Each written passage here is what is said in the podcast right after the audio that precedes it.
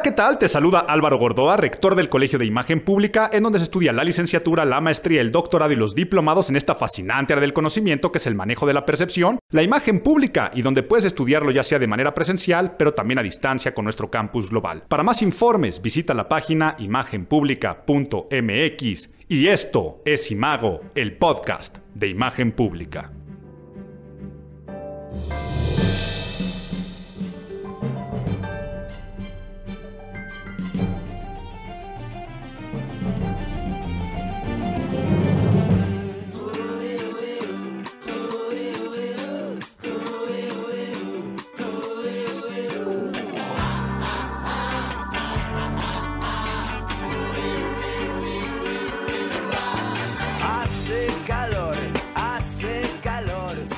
Hace calor, hace calor, hace muchísimo calor. Y estoy esperando, no que cantes mi canción y que abras esa botella, sino estoy esperando a que se vaya este calorón a menos de la Ciudad de México. Y no es queja, ¿eh? No es queja, porque siempre lo he dicho y lo he repetido constantemente, que no existen malos climas, únicamente malos guardarropas. No hay malos climas, únicamente existen malos guardarropas, pero no sé si seas una persona de frío o de calor, yo creo que ese siempre ha sido una discusión social de ¿tú eres de frío o eres de calor? Ay, no es que yo prefiero el frío, yo prefiero el calor. Pues yo la verdad es que prefiero el clima adecuado para la actividad que estoy realizando.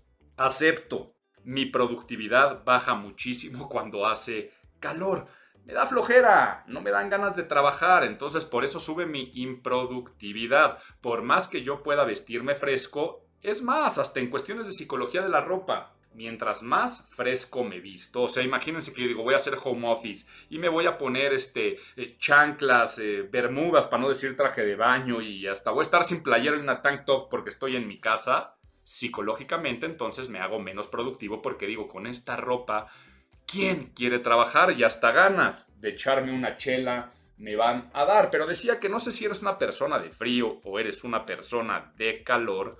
Sí estoy convencido de que es mucho más fácil vestirse para frío extremo que para calor extremo. Me refiero, siempre es más fácil poner que quitar, capa tras capa, combinar, encontrar ropa para ir a cualquier tipo de evento, incluso la forma tan sencilla de ponerte un underwear y ya después arriba otro tipo de cosas, eh, hablamos de la sencillez de lucir bien y además de lucir bien estar protegido contra esa inclemencia. Ya cuando hacen calores extremos, o vas a empezar a perder la formalidad o no encontrar ropa tan versátil para diferentes eventos porque la ropa ligera tiende a la informalidad, tiende a lo casual, o simplemente el ya no poderte quitar más cosas por cuestiones públicas. O sea, es lógico, ¿no? Mientras más piel estés mostrando, pues en ese momento también más fuera del lugar podrás estar en la gran mayoría de las situaciones. Entonces, no hay malos climas, hay malos guardarropas, pero a mi parecer, a menos que tú me digas lo contrario, es mucho más fácil vestirse para el frío y para el calor.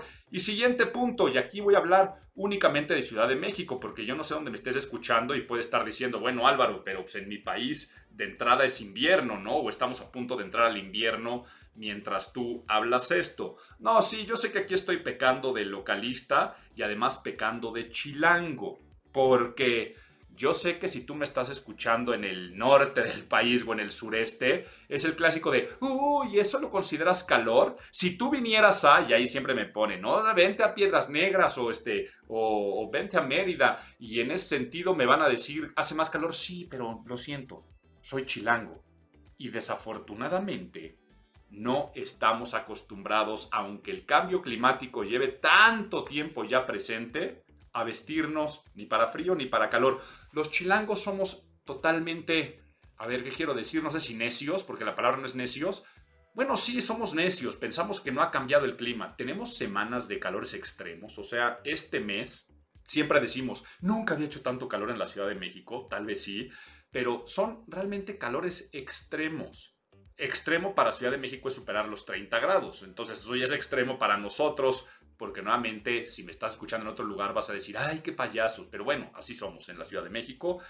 Y climas extremos entonces me estaba perdiendo un poco ah, que, ya cambiaron, pero igual tenemos fríos extremos, porque igual es enero, febrero y andamos diciendo, nunca había hecho tanto frío, hasta parece que va a nevar y todo ello, pero somos necios en el sentido de que tenemos nada más un guardarropa. O sea, no tenemos guardarropa de, de, verano y de invierno. Nuestro closet de frío que después lo cambiamos para el de calor y seguimos vistiéndonos como si nada más tuviéramos una sola temporada climática como era antes, ¿no? Siempre decimos aquí en Ciudad de México que nosotros no tenemos este, ropa de, de, frío y de calor, simplemente tenemos ropa. Y nos pasa lo mismo con las lluvias, ¿eh? Ya a partir, ojalá ya se suelten las lluvias porque se retrasaron ahora en este mayo. y, es las lluvias y no ves a una sola persona con paraguas. Pero yo eso sí lo he visto en todo México. Mientras tú te vas a Europa y en las épocas de lluvia, tú ves que empieza una gotita y pum, pum, pum, pum, pum, pum, pum, se hablen y se despliegan paraguas e incluso los paraguas se consideran ya un accesorio, un complemento y hay paraguas bellísimos. Aquí en México nadie trae paraguas. Ves a la gente con un periódico, con la chamarra en la cabeza, tratándose de resguardar, y a quien de repente por ahí tiene un paraguas, está todo fregado, todo doblado, los alambres todos sueltos, y, y así somos. Pero bueno, entonces, propongo, estimado chilango, que en vez de andarnos quejando tanto del calor, hagamos dos cosas. Y la primera, empezar a vestir de linos, guayaberas, empezar a vestir de ropa más ligera y no burlarnos del que lo hace, ¿no? Porque siempre ves a alguien de guayabera en México, pues, ¿tú qué te sientes? Este, ¿A dónde vas? Este, ¿vas, a, ¿Vas a Yucatán? ¿Vas a Tabasco? ¿O por qué? Como si sea, pero aparte es sorprendente porque salimos a Cuernavaca, salimos a Morelos, manejamos 45 minutos, una hora, y ahí sí vas a una boda y te puedes poner una guayabera de día. Pero te invitan a una boda en Ciudad de México y te pones guayabera y te critican cuando el clima está exactamente igual. Entonces, lo primero, dejemos de ser necios y empecemos a vestirnos con ropa de calor. Si el clima se siente tropical, vistámonos un poco más tropical. Y lo segundo, en temas de imagen ambiental, con mis amigos, con compañeros de trabajo, todos andamos quejándonos y mentando madres de que mi casa es inhóspita, mi oficina es inhóspita, es que no puedo dormir, es que qué desesperación en las noches, es que sí, porque nadie le pone atención a tener aires acondicionados. A lo que más llegamos es a ventiladorcitos chafas. Y es que cuando la gente hace proyectos de oficinas, cuando hacen proyectos de casa, nunca se les pasa por la cabeza lo que se le va a pasar por la cabeza en otras partes del mundo y en otras partes de México, que es sin aire acondicionado no podría vivir, no podría trabajar, sería inhóspito. Entonces, estimados chilangos, vamos entonces a trabajar esas cuestiones. Pero le di mucha introducción a esto de que hace calor, hace calor, porque hoy les tengo, o en esta edición de Imago, les tengo un formato diferente. Por eso mismo de que hace calor y estamos a punto, a punto, a punto de entrar a el verano. O sea, me refiero a que tú estás escuchando esto a finales de mayo y ya a mediados finales del próximo mes empieza el verano. A ver, ¿qué verano? El equinoccio es 21 del 20, no sé, 21 de junio, sí. De junio a septiembre es el verano. Verano siempre lo relacionamos con las vacaciones, con viajar. Eh, si tienes el placer y el privilegio de poder viajar en este verano, vamos a dedicarle este episodio de Imago a un viaje porque además yo tengo un viaje en puerta. Incluso puede darse el caso de que ya me estés escuchando eh, en este mes de, de junio el episodio de mayo y que ya estés en tu primer coco loco en una eh, alberca o en estas épocas acuáticas plagadas de abuelitas en fondo, este, niños con playera o peor aún, señores con playera, personas con playeras sin mangas en restaurantes, elevadores llenos de arena, o tal vez estás en la ciudad donde vivas envidiando esta estampa que acabamos de plantear, pero tal vez no vas a salir de vacaciones, pero vas a viajar de trabajo, tal vez vas a un hotel, tal vez unos amigos te invitaron a una casa en fin de semana, no importa lo que tú vayas a tener en cualquier viaje, hay que seguir ciertas reglas de protocolo social que faciliten la convivencia y que nos hagan lucir como viajeros de primer mundo. Entonces, vamos a hacer esta edición especial de imagen en vacaciones, sobre todo con tips y recomendaciones al viajar, ya sea desde viajar en el avión hasta los filtros de seguridad o yo qué sé, pasando por recomendaciones de convivencia cuando viajamos con amigos. Entonces, no tendremos sección de nerds, no tendremos sección de abuelito, cuéntame un cuento. Nos centraremos única y exclusivamente en la sección de nadie te preguntó. Y sí, al final les dejaré un pilón. No tendré análisis del mes, ¿eh? ¿Por qué no tendré análisis del mes? Porque Vaya, me, gustaría ya empezar a desarrollar toda la noticia de Johnny Depp, Amber Heard, este juicio. Ya en la sección de Instagram de imagen en 60 hablé algo de ello pero quiero todavía darle el cierre y conclusiones. O sea, quiero, si bien la balanza está totalmente a favor de la opinión pública de Johnny Depp, está viendo muchos cambios de percepción en torno a la violencia de género, como también el hombre puede tener esto, el carisma de Johnny Depp regresa, Amber Heard está este, teniendo terribles consecuencias en temas de imagen pública. Eh, lo que dije ya en ese pequeño videíto, ¿no? Eh, la parte de las declaraciones de los excrementos en la cama o que tu propia defensa se equivoque poniendo objeciones, o sea, de las peores defensas legales, hasta parece chusco, parece de broma, o que lo que más recuerdan de tu audiencia sea que a tu perrito le picó una abeja, o sea, todo eso quiero darle ya finalmente un cierre y un mayor seguimiento, entonces yo creo que en el podcast del próximo mes se analizará, aunque sí sé que es el tema que está calientito, y de aquí de México la verdad que no quiero hablar de los médicos cubanos, no quiero hablar, vaya, le estoy diciendo que tengo un viaje en puerta, Qué miedo viajar en avión en la Ciudad de México en estas épocas en las que sabemos que finalmente es un volado y crónica de una tragedia anunciada por todo lo que está pasando con él, los aeropuertos de esta mi querida pero tan desesperante ciudad. Entonces no tendremos análisis del mes. Las campañas políticas hay muy poco que analizar sobre los lugares donde hay elecciones. Bueno, podríamos pensar que hay mucho, pero desgastante y desagradable. Por eso mejor pongamos la mente en vacaciones y vamos a ver estas recomendaciones, pero ¿cómo le voy a hacer? Voy a empezar a documentar mi proceso de viaje y voy a mandar pequeñas notas de voz a este podcast. Por lo tanto, me vas a permitir mala calidad de audio en algunas partes, si de repente se escuchan sonidos de aeropuerto, de personas platicando, de restaurantes, de hoteles. Me vas a permitir todo esto y nos iremos a ligeros y pequeños clips en diferentes circunstancias. Los iré poniendo en contexto porque aunque no me lo hayas preguntado, vamos con las recomendaciones para viajar en este podcast de Imago, edición especial. Disfrútalo mucho y disfruta tus viajes.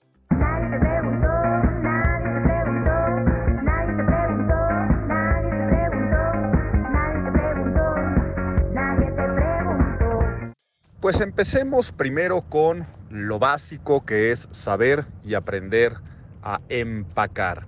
Y dentro de empacar, vaya, aquí no acabaríamos de dar recomendaciones porque podría enseñarte desde cómo doblar una camisa hasta, por supuesto, la regla básica de los artículos de viaje en los cuales tiene que ser menos es más y de preferencia llevar en tamaños de artículos de viaje y hasta ahora que les dé recomendaciones más adelante de viajar en avión, cosas lógicas de los tamaños de acuerdo a tu equipaje.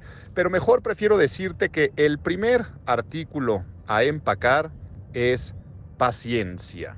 Paciencia debería ser el primer artículo a empacar. ¿Por qué? Porque tienes que dar por hecho que algo no saldrá tal y como lo planeaste. Es parte de viajar, parte de las vacaciones. Entonces, de nada te va a servir discutir con los encargados de aerolíneas, recepción de hoteles, restaurantes, los cuales generalmente y probablemente no tienen la culpa de que no haya lugar, se cancelen, se retrasen vuelos, tu reservación no haya podido ser confirmada y tantas cosas que es lo más probable que algo te vaya a pasar.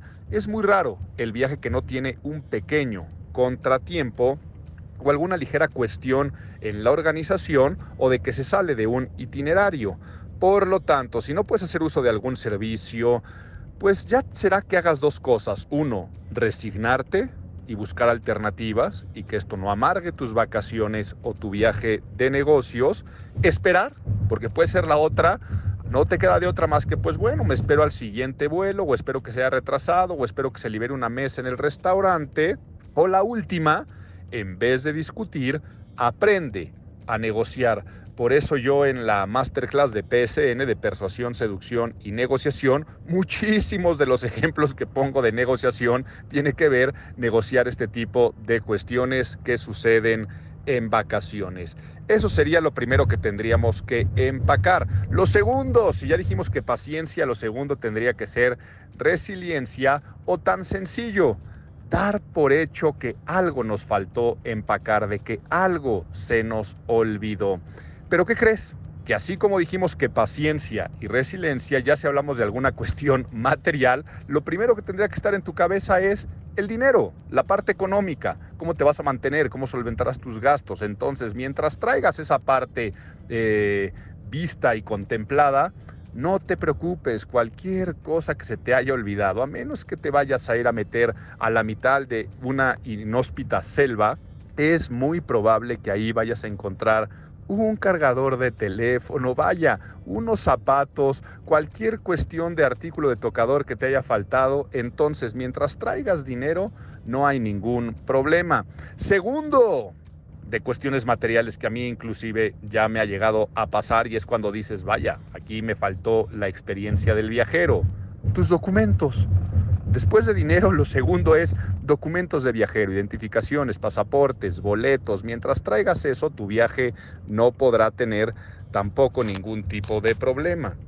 Y tercero, vaya, tienes dinero, tienes documentos, ya metiste la paciencia y la resiliencia, ahora sí, tienes que hacer una imagen mental de cuántos días estarás, qué actividades tendrás y empezar a empacar mediante la regla de cápsulas. Si no sabes qué son las cápsulas, en mi libro El Método Porte lo explico y es cómo con pocas prendas puedes hacer un guardarropa muy variado, que puede estar muy casual por la mañana, pero si en la noche fueras a un restaurante un poco más elegante, saber que esa ropa si la combinas tal vez con un blazer, podría ser la forma de tener combinación. Y la premisa básica es menos es más. La experiencia de un viajero es inversamente proporcional al tamaño de su equipaje.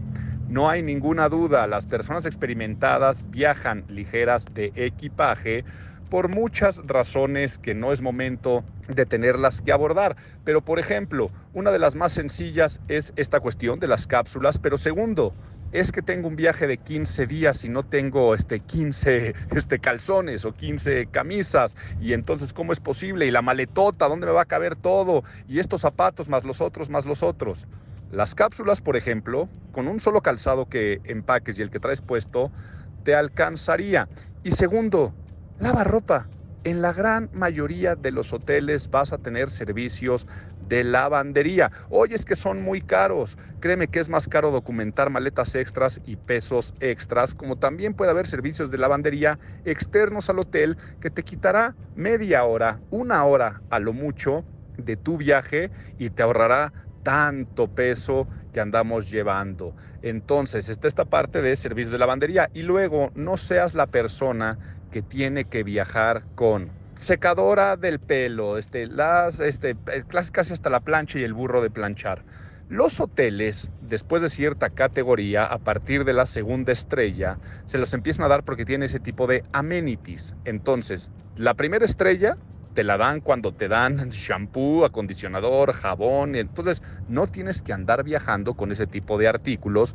Y si usas una marca muy especial de, por ejemplo, crema facial o de, yo qué sé, el gel para el pelo y por supuesto de que pues, eres muy este, picky con el shampoo y tienes que utilizar el shampoo que usas en casa, pues compra botellitas en tamaño de viajero para que no tengas que andar viajando con los artículos tan grandes de viaje y de tocador esa parte. Luego, a partir de la segunda estrella empiezan a tener este tipo de cosas. Planchas, burros de planchar, pistolas para el pelo, lo cual hace que sea innecesario que tengas que andar viajando con tantas cosas. La próxima vez que vayas de vacaciones, piensa en esto que te acabo de decir de que la experiencia de un viajero es inversamente proporcional al tamaño de su equipaje y date tu cuenta cuánta ropa llevaste a pasear, cuánta ropa regresa limpia si eres la clásica persona que dice, ay, mira, esta chamarra eh, me la compré hace seis meses y nunca la he usado, la voy a empacar para este viaje de tres días porque probablemente me la ponga, te vas a dar cuenta que normalmente usas la misma ropa al viajar, repites muchas prendas tipo los jeans, los zapatos, con lo que te tapas, es básicamente lo mismo.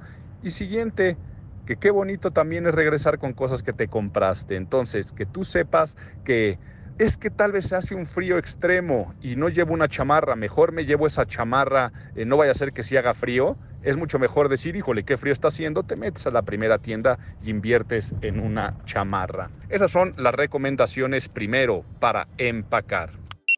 Y otro punto importante de preparación es si vas a viajar en avión, ya hay que llenar formatos como los de migración o luego que hay algunos de vacunas, depende del lugar donde estés viajando, ya trae los llenos. Estoy en este momento en el mostrador y la persona que viene, pues para no balconearla mucho, para no decir enfrente de mí, sino que viene conmigo, una de las personas que viene conmigo porque es un viaje de amigos, anda en el mostrador llenando todos los formatos de migración de último momento, cuando ya los puedes tener llenos desde la fila, desde antes, y algo que yo siempre hago, la próxima vez que vengas al aeropuerto, tráete muchos de los formatitos de migración y tenlos en casa y ya los traes llenos desde un día antes, si es que es necesario.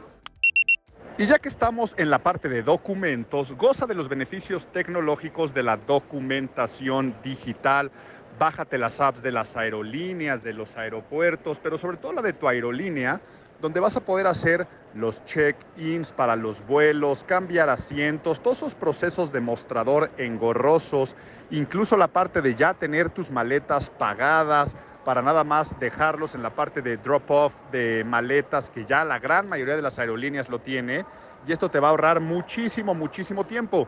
Yo por también algunas políticas en viajes de trabajo, para ahorrar tiempos, viajo con Carry On, que no tenga yo que pasar ya a mostradores, traigo mis tickets digitales en el teléfono y eso te va a ahorrar muchísimo, muchísimo tiempo, siempre tenlo previsto.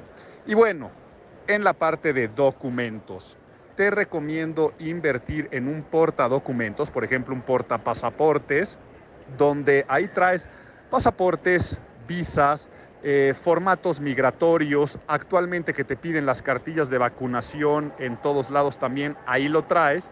Y es una forma de tener siempre tus documentos a la mano y ordenados. Puedes traer también ahí la parte impresa del boleto digital si es que lo requieren. Y yo un tip que tengo es a mi porta pasaportes, además de afuera tener grabado mi nombre, también le pongo grabado mi número ya de pasaporte, porque muchos formatos tienes que andar este, apuntando número de pasaporte, fecha de vencimiento, entonces ya lo traigo yo impreso, es muy fácil de hacer, pero hasta podrías pegarle una etiquetita por fuera y así no tienes que estar abriendo y cerrando pasaportes, porque ya una vez que llegaste al aeropuerto, esos documentos siempre a la mano no seas quien llega a mostradores, al filtros de seguridad o incluso en el momento de subirse al avión, que te das cuenta que están en la fila, es su turno y empiezan a escarbar en la bolsa buscando un pasaporte, el otro, que si el otro documento, el boleto lo traían en el saco, todo en un portadocumentos y de esa forma se te facilitará el proceso. Y para filtros de seguridad al viajar el avión, ya te la sabes, electrónicos afuera, nada de metal que suene y ningún líquido que supere los 100 mililitros. Por lo tanto, al momento de vestir, prevé la parte en la cual no lleves demás accesorios. Yo, por ejemplo, tengo un cinturón que es totalmente de cuero, que ni siquiera me lo tengo que quitar, fuera monedas y nada que tenga que estarte a hacer vestir y desvestir ahí en las cuestiones de filtros de seguridad.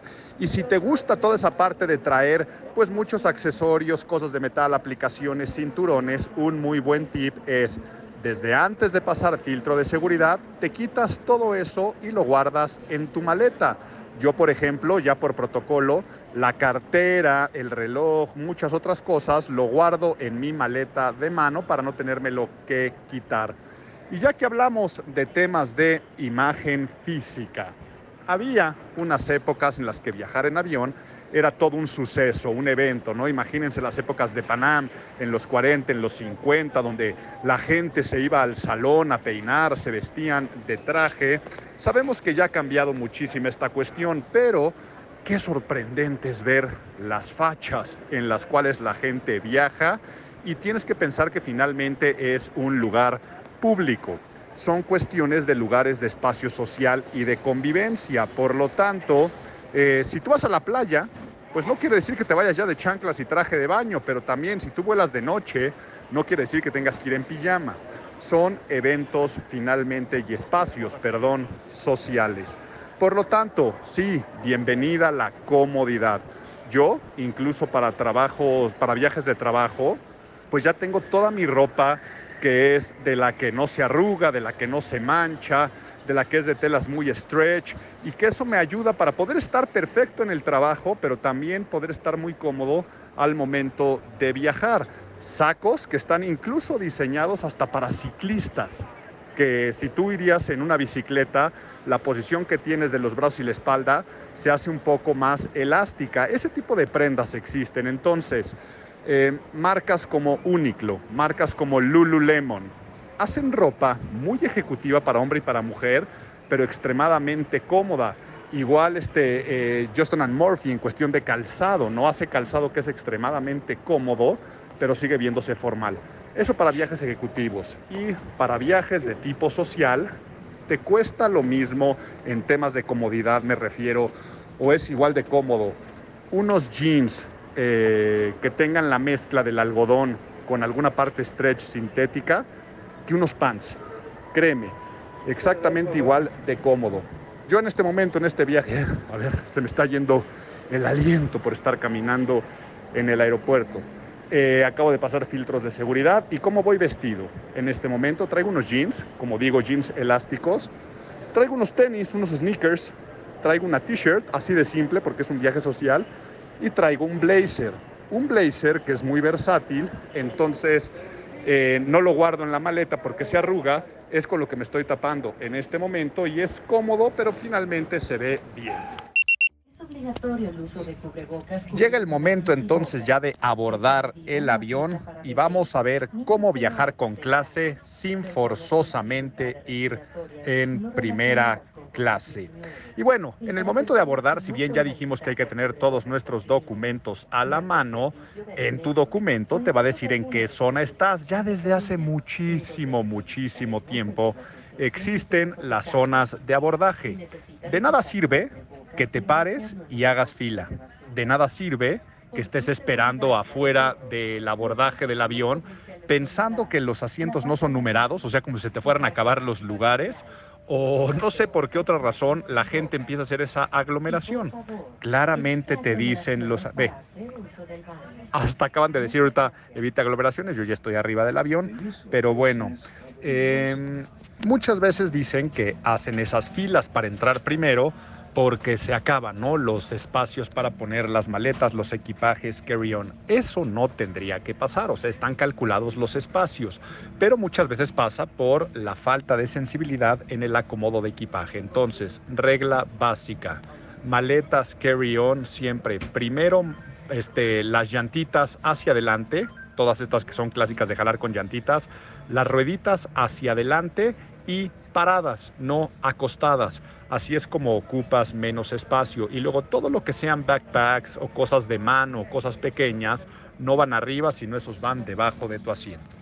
Y ya que estamos hablando de los asientos, empieza a haber una elección de asientos con antelación de acuerdo a tu estilo de vida y estilo de viajero y tipo de viaje que estás haciendo siempre es el que prefiere ventana o el que prefiere pasillo, pero pocas veces piensas cosas como, soy de los que se duerme y se duerme mucho. Si eres una persona que se duerme y se duerme mucho, trata siempre de elegir los asientos más pegados a la ventana, porque si no, la otra persona que está pegado a la ventana, si quiere salir al baño, constantemente te va a estar despertando o pidiendo la cuestión de entrar y salir. Ahora, por el contrario, si eres una persona que se para mucho, se estira o de los que utilizan mucho el baño, trata de que tus asientos sean lo más pegado al pasillo para que de esa forma no tengas que andar molestando cada vez que quieres levantarte de tu asiento. Y en filas de tres, cuando hay un asiento intermedio, sí, es el más molesto, el más incómodo de todos, pero eso trae algunas preferencias en el sentido de comodidad. ¿Y cuál es la principal comodidad? los descansabrazos son para ti. Entonces, no seas tú de las personas que en asientos de tres, si vas en ventana o en pasillo, acapara los dos descansabrazos, tienes que dejarle los dos descansabrazos a la persona de en medio. Por supuesto, sigue todas las indicaciones de seguridad y aunque ya te las sepas de memoria, pon atención a las personas que hacen toda la asistencia de vuelo, a los sobrecargos, están haciendo finalmente su trabajo y si tú tratas bien, te van a tratar bien. Entonces, saluda, sonríe, sé cortés, sé amable y tendrás una buena experiencia de vuelo. A ver si al rato puedo entrevistar a alguna de las personas que hoy nos están aquí apoyando y asistiendo, a ver si me pueden dar algunas recomendaciones interesantes de trato pero luego existen otro tipo de recomendaciones en torno a los asientos. No sabemos que al despegar y al aterrizar no tiene que haber este, las charolitas de servicio, los asientos tienen que estar en posición vertical, pero durante el vuelo, sí, estás en todo tu derecho de hacerte para atrás, estás en todo tu derecho de buscar tu comodidad, pero siempre pensando que tu comodidad no altere la comodidad de los otros. Entonces, evita subir los pies a donde no tienes que subirlos, empujar este, los asientos con los pies y en el momento que sirvan alimentos, por cortesía, pone el asiento en posición vertical porque si no a la persona que está detrás le está reduciendo el espacio para comer una vez que retiren todas las cuestiones de servicios de alimentos en los lugares que siguen dando porque ahora ya esto es este hasta cuestión del pasado de ¿te acuerdas cuando te daban de comer en algunos lugares que no fuera la primera clase? Pues bueno, una cortesía es tener nuestro asiento en posición vertical. Y ya que estamos en tema de, también de las comidas y alimentos, eh, si vas a subir alimentos, trata que tus alimentos no sean invasivos en sonido, pero sobre todo en olor. Nuevamente reitero, estás en todo tu derecho pero pues no es muy agradable que la persona al lado de ti vaya echándose su tortita de cochinita pibil con mucha, mucha cebolla morada, ni tampoco la persona que viene este, eh, comiendo pistaches atrás de ti haciendo ruido y peor aún dejando todas las cáscaras y dejando sucios los lugares. Entonces, finalmente, nuevamente, cortesía básica, estás en un lugar público y por ejemplo con la cuestión de quitarte o no quitarte los zapatos. En vuelos muy largos, claro que es permitido, pero lo que tiene que ser consciente y sobre todo hasta higiénico venden unos calcetincitos donde traen como una especie de suela o traen algunas como cuentitas de hule, imagínate, yo tengo unos así, que por un lado son muy cómodos, o sea, como que te apapachan los pies, pero por el otro si te pones de pie o estás pisando superficies, no, están no estás con tus calcetines. Y siguiente, son calcetines que te pones sobre tus otros calcetines, porque también es antihigiénico que pues tu pie esté con calcetines y sudados y todo eso, andes tú quitándote los zapatos y exhibiéndolos. Entonces tienes que tener una especie de calcetín especial que lo llevas en tu maleta de viaje. Y si viajas con niños, viajar con niños es todo un tema y ahí se demuestra mucha la educación, el respeto, los límites que ponen los padres. Entonces, tanto si tú viajas con niños como si ves a personas viajando con niños, hay que tener pues en una parte control y en la otra tolerancia. Para la parte de control, sí, si a un niño, sobre todo muy pequeño, le duelen los oídos, se va a poner a llorar y va a haber un momento en el que tú no puedas controlar. Pero quitando esas situaciones, la gran mayoría del tiempo puedes controlar si se andan peleando, si andan correteando, si tu hijo anda empujando los sillones de las personas de enfrente. Mínimo que el resto de los pasajeros se den cuenta que estás tratando de poner el control o ofrecer una disculpa, ¿no? Si le pateó a la persona del frente y volteó, pues tú como padre tienes que ofrecer una disculpa. Ahora, si tú eres la persona que no viaja con niños y hay un niño que está llorando y los padres están haciendo el esfuerzo, no hagas sentir mal a esas personas o no es el que voltea a ver con ojos que juzgan y mucho menos tratar de callar algo que es imposible de controlar. Seguramente a sus papás tampoco no le están pasando bien, por lo tanto, tolerancia. Y he estado hablando mucho de respeto y cosas que son cortesía básica, pero se ha perdido incluso hasta decirle hola buenos días, buenas tardes a la persona que está sentada al lado de ti. No estoy diciendo que tengas que ser el conversador o conversadora porque a veces es molesto, ¿no? El que no te deja de platicar en un avión y es desconocido, pero este sí la cortesía básica de el gracias, con permiso, por favor, todo ese tipo de cosas son cosas que tenemos que hacer. Y pues estoy ya por, por despegar, por supuesto respetar las cuestiones de eh, poner los teléfonos en modo avión y todas las cuestiones que me van a pedir a continuación, pero ya veré en el momento de aterrizar cuántas personas se paran como el juego de las sillas y empiezan a romper el protocolo de desabordar de adelante hacia atrás. Cosas muy buenas que nos trajo el COVID es que empezaron a obligar a las personas a no pararse y empezar a vocear de qué filas estaban descendiendo. Espero que eso se quede para la posteridad y que no nos tuvieran que decir no te pongas de pie y no camines hasta que sea el turno de tu fila. Pues bueno, despego. Pues efectivamente, vea, escuchen. Efectivamente aterrizó el avión y lo primero que hace la gente es pararse, ¿no? Por más que les dicen que todavía no llegan a terminal, la gente se para, empieza a acomodar y las pobres personas que están haciendo toda la asistencia, el sobrecargo, lo que dicen es, por favor, siéntense, pero la gente sigue necia, ¿no? Se quiere bajar antes y empiezan a tener todo el espacio del pasillo ocupado quise entrevistar a una persona dentro de, la asistencia de vuelo y me dijeron que no, que por protocolo no se podía, se entiende, se respeta, pero les pregunté cuál creen que eran así como las principales recomendaciones que ellos darían para adentro del vuelo y la primera fue lógica, ¿no? Sigan las instrucciones y sobre todo esta, ¿no? De ponerse de pie cuando no pueden. La segunda que me dijeron fue viajar ligeros de equipaje y no subir con tantas cosas que ya lo habíamos dicho limitarnos a lo que es nuestro derecho.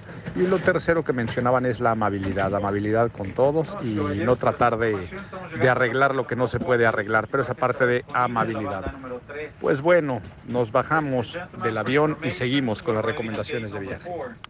Bien, pues estoy entrando a mi cuarto de hotel, ya la persona que me ayudó aquí con las maletas dejó todo ordenado y no hay grandes recomendaciones al decir de protocolo o imagen al estar en un hotel, pero Acabo de darle, por supuesto, una propina a este bellboy y es un tema muy importante dentro de la imagen pública. Siempre que viajes a un país que no sea el tuyo, ve cuáles son las dinámicas y las costumbres en torno a propinas. La gente que se encarga de trabajos de hospitalidad en general, pues parte de su ingreso en algunos lugares es la propina, en otros no. Entonces, mientras que en Estados Unidos se considera prácticamente una obligación, si bien no te lo pueden exigir. La práctica común es que te incluyan el 15, incluso el 18% en, en los restaurantes o que eh, las reglas de 2 dólares por maleta en ciertos tipos de hoteles, darle propinas a los taxistas, y es algo muy, muy común. En Japón, por ejemplo, se consideraría una ofensa. O sea, tú dejar una propina en un hotel dentro de Japón no es bien recibida porque se ve como si fueras tú una especie como de soborno. Y así pasa, ¿no? Y pueden ser países que sean frontera. Eh, Francia, por ejemplo, en sus cuentas te incluyen una cuestión del servicio, no tienes que dejar algo extra, pero si después te vas a España, en España la gente no espera propinas, pero son bien recibidas, o sea, no quiere decir que te las vayan a rechazar pero con que en España, por ejemplo, redondees una cuenta, esos pequeños este, euros de redondeada al final, pues es lo que se agradece, aunque tampoco se lo esperan. Entonces, siempre ve cuáles son las políticas de propina al viajar. Y bueno, ahora hago esta pequeña nota de voz porque salí a conocer el hotel y me fui a ver la alberca y resulta que se ve que hay unas personas que se le están pasando muy bien con todo su derecho, pero que han bebido generosamente y la música que están escuchando, pero sobre todo el lenguaje que están utilizando, pues están en todo su derecho, pero termina siendo ofensivo, sobre todo por el tipo de hotel en el que estoy. Tienes que saber que, nuevamente, ya lo he dicho muchas veces, lo dije cuando el aeropuerto, estás en un espacio común donde socializas, por lo tanto el civismo tiene que estar permanente en todo momento. Si estás en un hotel familiar, el comportamiento tiene que ser familiar y si no, el que está mal eres tú por elegir un hotel donde hay niños si es que te molestan los niños y así en cualquier combinación que podríamos tener. Hay hoteles de adultos, hay hoteles familiares, hay hoteles laborales. Por lo tanto, el comportamiento tiene que ser de acorde a ese tipo de lugar. Entonces, ¿qué es la recomendación sencilla? Vamos en cuestión de no andar dejando los lugares sucios, quiere decir esto de que son hoteles de playa y andar llenando todo de arena o dejar cosas tiradas constantemente, esto de ponerte a apartar camastros, todo lo que tenga que ver con tratar de ensuciar, contaminar y acaparar, no va a estar bien visto. Y todo lo que tiene que ver también con estas cuestiones de lenguaje e incluso de música. Muchos hoteles lo van a tener restringido, va a estar prohibido, pero va a haber hasta dentro de los hoteles, lugares públicos, una vez más, la playa, ¿no? Entonces, Claro que estás en tu derecho de beber, claro que estás en tu derecho de tener música, siempre y cuando eso no moleste las vacaciones de alguien más. Pues ahora me encuentro esperando en la recepción a amigos con los que estoy viajando porque acordamos en salir algún horario. Hay algunos que están presentes, otros ya mandaron el chat de WhatsApp que están por bajar, pero yo aprovecho para dar algunas recomendaciones cuando vas viajando en grupo, viajes con tu familia, viajes con amigos, viajes con compañeros de trabajo. Y si estamos hablando de viajes de placer, normalmente harás planes en común.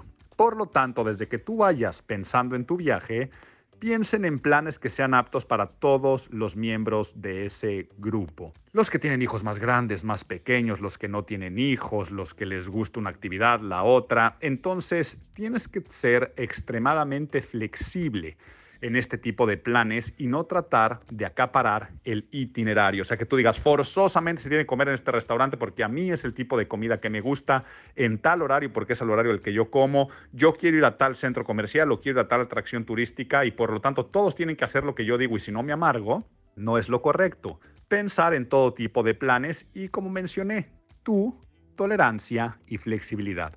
Tal vez tú no eres fan de subirte, yo qué sé, a un autobús turístico. O lo contrario, tal vez no eres fan de ir a un centro comercial. Si el grupo lo propone y pueden hacer las dos cosas, pues te la pasarás bien en un lugar y cederás y te la pasarás muy bien también en el otro. Pero saber que viajar en grupo no quiere decir que tengas que estar pegado en todo momento. ¿Por qué? Porque tienes que pensar también en espacios y tiempos libres que se adecuen a los gustos y deseos de cada uno. Entonces, dentro de tus itinerarios de viaje, cuando vas en grupo, sí tengan actividades grupales, pero luego digan algo así como mañana libre, tarde libre. Eso no quiere decir que te quieras quedar, te tengas que quedar encerrado en el hotel porque no hubo plan. Ahora, quien desea hacerlo así, bienvenido. Y es cuando tú irás a comprar exactamente el artículo que sabías que en ese lugar y en esa calle la vendían para que no hagas que todos tengan que hacer ese plan porque tú forzosamente tenías ese capricho de compra. Y em, dentro de esto de las actividades que tengan que ver con todos, la puntualidad, ¿ok? Nada más puede desgastar estas relaciones de amistades que la situación en la que tienes la reserva a las 8 de la noche y que te estás dando cuenta que son 10 para las 8 y nada más no han regresado de los otros planes y que ya se les hizo tarde para pedir el taxi, que les van a quitar la reserva y entonces si te adelantas qué poca que me dejaste, este si te quedas te vas a enojar de que por tu culpa perdimos la reserva. Sé extremadamente puntual cuando viajes en grupos. Oigan, pues estaba pensando qué otro tip y recomendación dejarles y se me viene a la cabeza mi abuelo.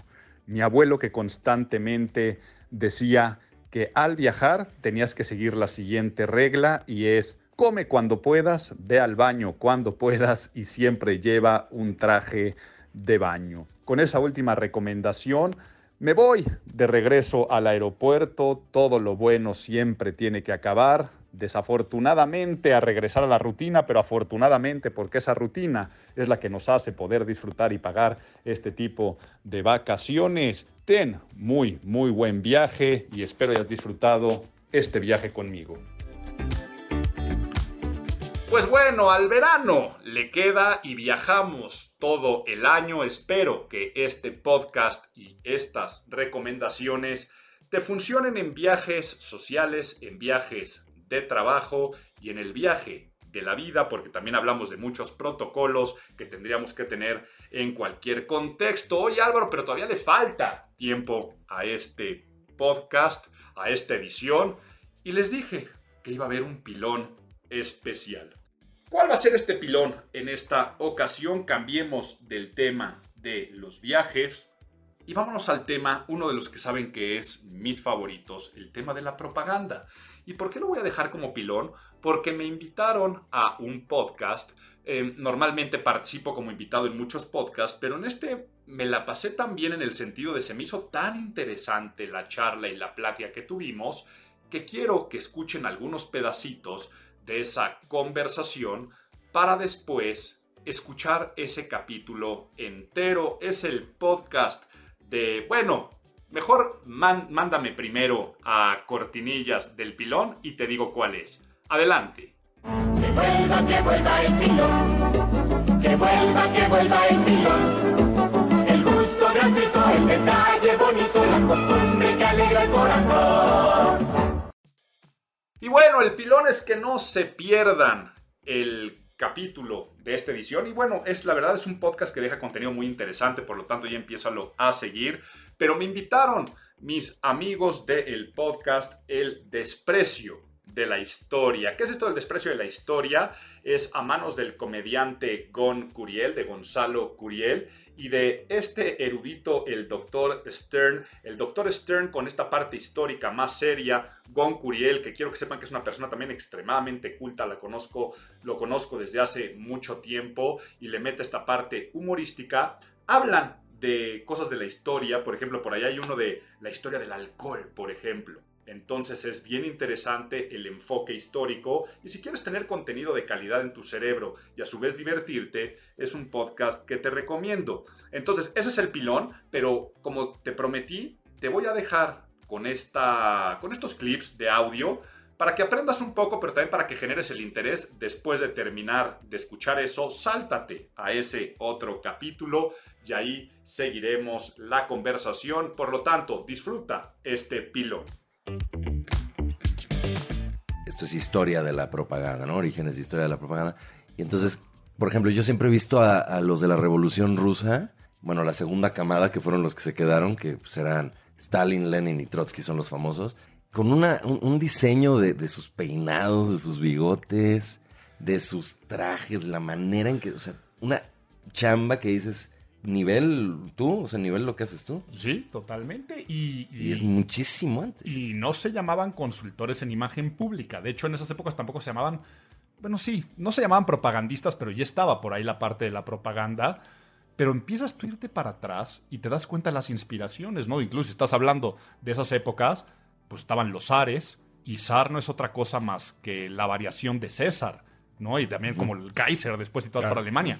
Y César finalmente fue un título propagandístico que se empezó a heredar a partir de Julio César y con fines propagandísticos, ¿no? A partir de la muerte de Julio César, después cuando este Augusto llega y empieza a mover donde estaba hasta desde la tumba y ponerse el título honorario y empezarse a heredar este título honorario, este pues sí, sí no, y se usaba siempre la estética, o sea, la estética finalmente es no solo arte propiamente, aunque el arte es lo, más elevado, lo más eh, importante del área estética, pero la estética eh, viene de sensación, ¿no? La palabra estética es lo que causa una sensación, un sentimiento, y siempre se usó la estética en favor de una u otra causa, y en política pues es crucial, o sea, por algo los reyes se visten como se visten, no es casualidad, por algo usan símbolos como una corona, un cetro, anillos, de cosas. Claro, uno piensa en la corona como algo que está vinculado con la monarquía, porque así ha sido siempre, ¿eh?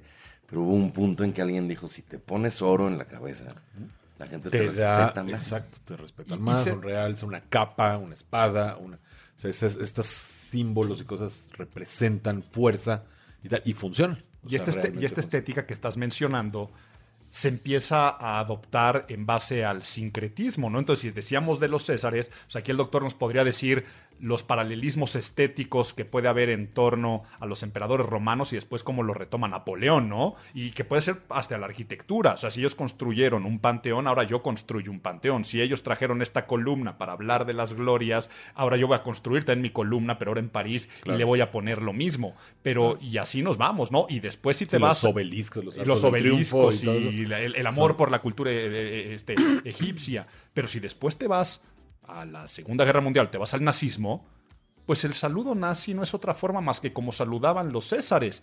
De aquí para abajo está el pueblo, de aquí para abajo estoy yo y Dios. Y también reestructuraron Berlín a la usanza del antiguo imperio romano para ver la grandeza. Entonces, adoptamos las cosas que han venido funcionando y que son persuasivas para finalmente comunicar a nivel simbólico, a nivel emocional, y pues llevar agua a tu molino, ¿no? Y así lo hacemos los seres humanos. Nos ponemos un traje y una corbata porque por esa imitación yo sé que si lo hago, logro este objetivo, esta percepción y puedo conseguir un trabajo.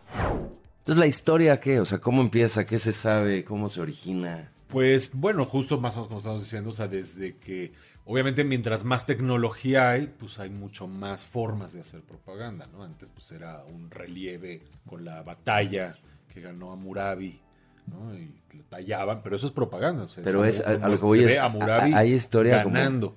Ah, Y o sea, hay- perdón, hay, hay historia como documentada de esto, se, esto existe, se llama propaganda, cuando, o sea, Mira, te, te lo puedo decir yo. Es que hablar de la historia de la propaganda es tanto hablar como de la historia de la humanidad. O sea, es hablar de la historia universal y de hecho irnos hasta la prehistoria porque siempre han existido creencias, religiones, dogmas, la gente que ha querido tener el poder, han existido castas y somos animales persuasivos. Entonces sería tanto como hablar de todo esto, ¿no? Ah, eh, El doctor habló de Amurabi, pero yo no sé, yo me- puedo imaginar, vámonos a Egipto, ¿no? Imagínense cuando eh, Amenofis IV decidió, por temas políticos y sociales, que ya no iban a creer en ciertos dioses, ser tan politeístas, y solamente iban a creer en Atón. Ya después Nefertiti y después. Tutankamón, ¿no? Ahí se supo que hizo muchas cosas. Desde cambió la forma de vestir, hizo una nueva ciudad, cambió la lengua, hizo unas grandes reformas y, y revoluciones que por eso viene pues, el Egipto moderno, ¿no? Entonces, eso es propaganda, no le decían propaganda. Si le ponemos fast forward a la película, estamos hablando hace un rato de Julio César, pues podemos hablar que desde que escribía las historias de las Galias y todo esto era con fines propagandísticos, o después cuando Nerón deja en pésima imagen pública a toda la dinastía Julia y todo esto, pues viene la dinastía Flavia, y ya si bien Juvenal en sus sátiras había dicho lo del pueblo pan y circo, que era lo que hacía Julio César, pues deciden construir el anfiteatro Flavio, o el Coliseo, para poder decir dónde era la casa de Nerón, y por eso le decimos el Coliseo, porque ahí estaba un coloso enorme que era culto a la personalidad de Nerón, nada más le cambiaron un poquito la cara, eh, y, y viene la parte del Coliseo, propaganda, y también crearon baños públicos y crearon eh, muchas cosas, y así podríamos seguirle poniendo fast forward a la película, pero sí hay un hecho fundamental en la historia de la propaganda, y es siglo XVII, Gregorio XV, eh, en la curia romana, o sea, este órgano de gobierno del Vaticano, como vino desde dos siglos atrás, exploraciones, descubrimientos de nuevas tierras en América, pues se daban cuenta que tenían que poner su dogma y cómo podían haber llegado a países donde tal vez se practicaba canibalismo, donde la gente no estaba casada, donde su principal deidad era una serpiente, cuando ellos en su simbología eh, es el diablo. Entonces ponen esta oficina, ya esta oficina le llaman propaganda fide para propagar la fe. Hoy sigue existiendo, es la congregación para la evang- evangelización de los pueblos, las que organizan las misiones y todo eso. este, que las misiones de eso se trata, de ganar adeptos. Claro. Eh, y es la primera vez que se utiliza la palabra propaganda.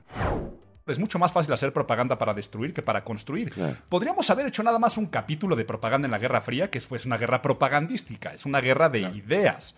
Eran mucho más certeras y fáciles las estrategias de te hago una película de Rocky donde el villano es soviético y le tiro la imagen con esta película de propaganda a los soviéticos que generar una propaganda positiva sobre tu país. Ahora, se mezclaban las dos. Por un lado el flag waving, las banderas por todos lados, eh, vamos a poner un hombre en la luna desde su momento, lo dijo este, eh, al principio de la década, en el 69, llegó mucha gente, está el debate, ¿no? De que si fue una acción propagandística que en el 69 un hombre llega a la luna. Eso es para construir la imagen de mi país y luego están todas las otras estrategias de hacer al otro el enemigo. Y luego los soviéticos estaban haciendo también lo contrario, ¿no? Yo el gigante verde y este Claro. tipo de cosas, agarro las cuestiones positivas y luego destruyo. Entonces, siempre ha sido más fácil, le tiro la imagen al otro con propaganda, que construyo la mía. Ahor- Ahorita que dijiste de flag waving me, me dio risa. ¿Tú no viste la caída de Berlín? De esta película, se llama La caída de Berlín de 1950, una película propagandística de Stalin, que es cómica. O sea, de hecho hay que verla como película. Obviamente a Stalin no le parecía cómica. Ah. Pero es un actor que además está idéntico a Stalin. un poquito más guapo. Pues Stalin estaba guapetón, ¿no? Stalin, ¿no? pero, Stalin. estaba- pero sí, este pues un toque, ¿no? Pero es igualito. Y así, ¿no? Y que se baja del avión y todos, y cantando coros así, papá Stalin. Stalin está con nosotros en todos lados. Es Dios, o sea, Stalin ya es Dios automáticamente. Y ahorita que dijiste las banderas, llegan gente de todos los pueblos con Stalin con su bandera, incluyendo a los gringos. Así ves la bandera de Estados Unidos. Y llega así la comitiva gringa, así a adorar a Stalin también, a postrarse a sus pies. No. Imagínate, y así los alemanes y Stalin todo buena onda, así, ca- caminando así, que como un dios y una, y una chava le dice, te puedo besar. Es que es como, no, no, puedo, o sea, no puedo contenerme, te tengo enfrente, te puedo besar. Sí, claro, y lo besa en el hombro, así, No. como así, como así, ¿no? Este, Qué sí, nacada. Es, comiquísimo, pero es pura propaganda. Esa hay que checarla. Sí. La- las que son famosísimas son las de los nazis, ¿no?